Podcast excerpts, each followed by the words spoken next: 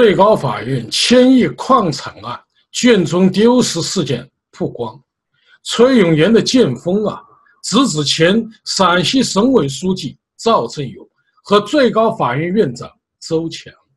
随后，赵正永应声落马，周强命悬一线，舆论疯传上海市市长应勇进京待命接任周强，但现实是无情的。中共高层的想法显然与民意啊出现了巨大的反差。今天联合调查组的报告出来了，剧情彻底翻转，宛如好莱坞大片。举报者王林清成了贼喊捉贼的罪魁祸首，他一手自编自导了这一幕司法闹剧。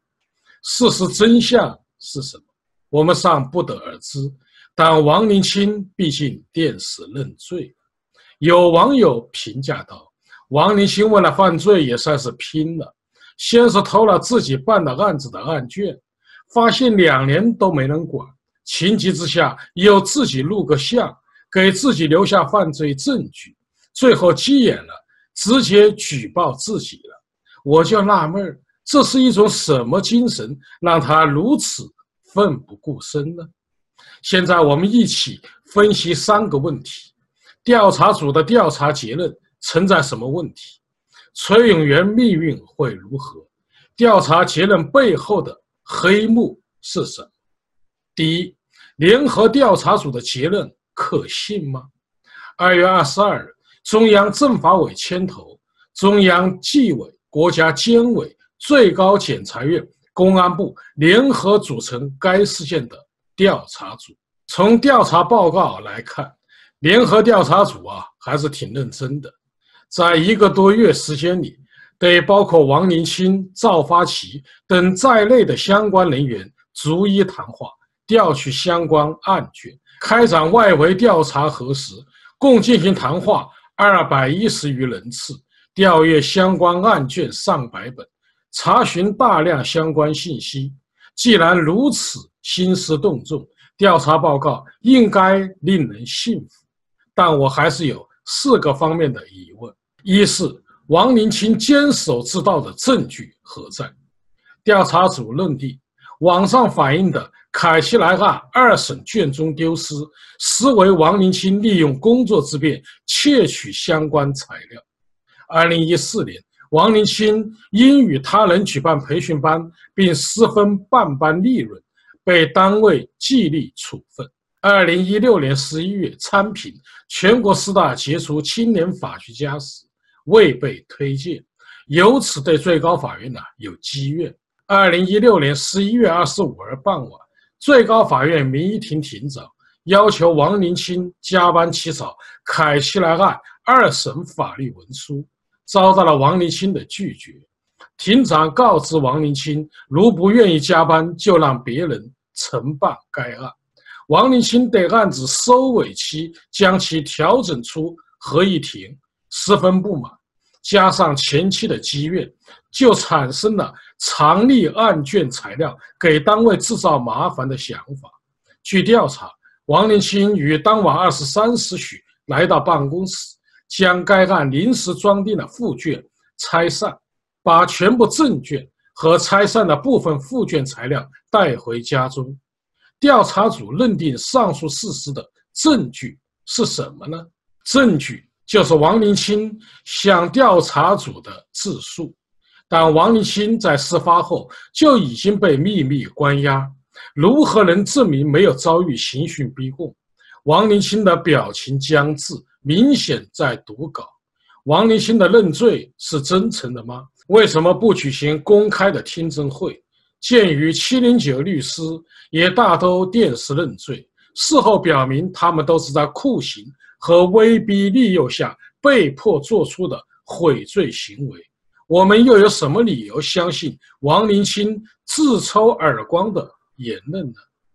二是监控录像黑屏问题并不存在吗？既然调查组已经认定。卷宗系王林清坚守之道，再谈是否监控黑屏已经没有意义。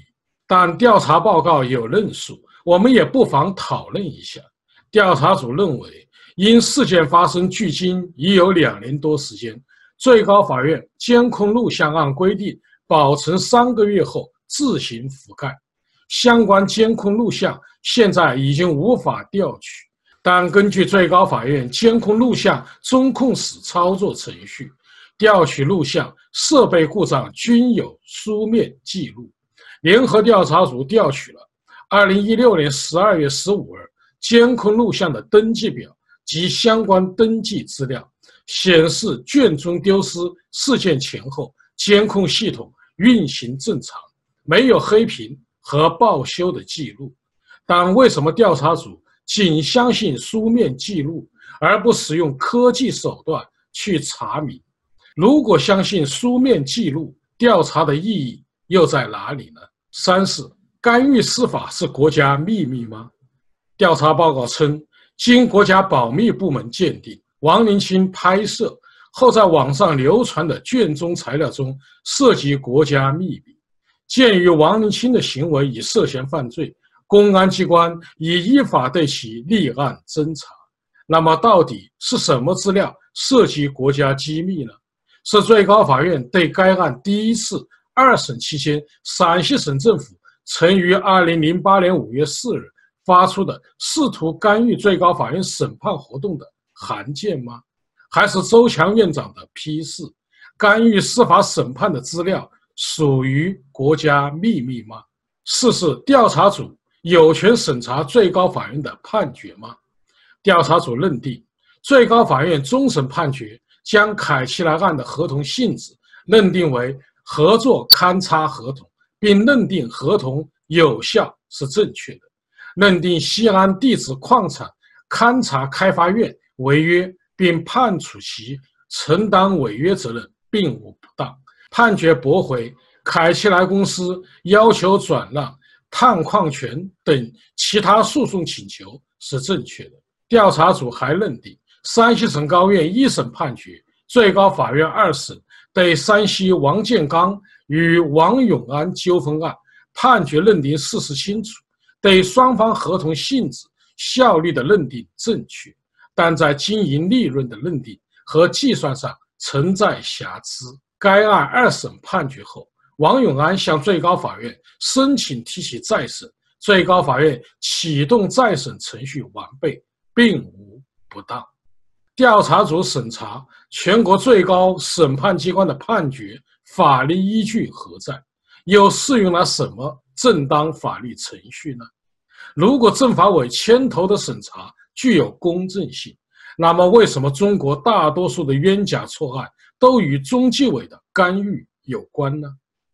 综上所述，如此震惊全国的最高法院卷宗丢失案的调查结论竟是：助理审判员王林清坚守之道和监察局原副局级监察专员严长林过问案件违法，以及最高法院存在内部管理不规范的问题，的确令人匪夷所思。为什么卷宗丢失事件所反映出来的？破坏司法公正的复卷问题和先判后审问题却只字未提。鉴于王林清被关押，调查组关于卷中贼喊捉贼的证据均来自王林清的电视认罪，纯属孤证。我们有理由认为，该调查报告的结论是在中共高层的授意下颠倒黑白、指鹿为马。第二，崔永元的命运。会如何？调查报告称，凯奇莱案二审判决之后，王林清多次与当事人赵发奇联系。二零一八年八月前后，赵发奇将王林清介绍给崔永元，崔永元在其工作室帮助王林清录制了反映所谓凯奇莱案卷宗丢失、监控视频黑屏等问题的视频。上述部分视频经崔永元剪辑后。分段在网上发布，调查还发现，崔永元在网上发布的最高法院相关附卷材料也源于王林清。二零一八年八月，王林清从书记员李某某处骗取了案卷的附卷，并用手机偷拍了部分材料，通过微信发给赵发奇。二零一八年十二月二十八日，崔永元将相关内容在互联网上发布。崔永元会遭遇王林清的相同命运吗？他会成为泄露国家机密的共犯吗？我的看法是，取决于小崔对调查报告的反应。如反应平静，金盆洗手，甘做党的喉舌，自然平安无事；如反应过激，要与党国决裂，则随时可以进去陪王林清同甘共苦。小崔的爆料到今天，我们似乎可以做一个小结：小崔对冯小刚、范冰冰的爆料复仇，使税务局在艺人圈捡了一圈韭菜。党国收得百亿元的红包，小崔对最高法院的爆料，使得赵振勇应声落马。但周强倒还是不倒，是赵家人的事儿。小崔在人民的眼里是英雄，但在赵家人的眼里，也就是个夜壶。真可谓冯小刚也无刚，范冰冰梁冰冰，崔永元说不圆，王林清拎不清，赵家人。中姓赵。第三，调查报告背后的黑幕。既然王林清的故事已经演得如此跌宕起伏，我们不妨进行一个复盘，重温一下精彩的瞬间。习近平因陕西秦岭别墅事件六次批复了无结果，不由龙颜大怒，要抓赵振勇试问。此时，王岐山得知赵发奇。对凯奇莱案愤愤不平，告知其不妨一箭双雕，让小崔来爆料，以此抓了赵振勇和周强。此招啊，正合习意。一来赵振勇铁定要抓，周强属团派，也早该拿下；二来引导民意，你爆料不如我引导你爆料，让西方指责中国没有言论自由的人。闭嘴！于是小崔被喂料，抖擞精神大战最高法院。王林清的爆料视频畅行无阻，网信办放假，黄河楼上看帆船。小崔英勇，赵振勇落马，周强啊伤得有点重。于是周强找到胡锦涛，抱腿痛哭，请他保住团派的血脉。胡锦涛只好见习近平，求放周强一马。习近平突然想起2017年，周强为了效忠自己，不惜对司法独立亮剑一事，心想如放过周强，周势必感恩戴德，法院就成他忠诚的刀把子。再者，周强的小辫子已在手中，如有反心，随时可抓。于是答应放了周强。但调查组如何收场？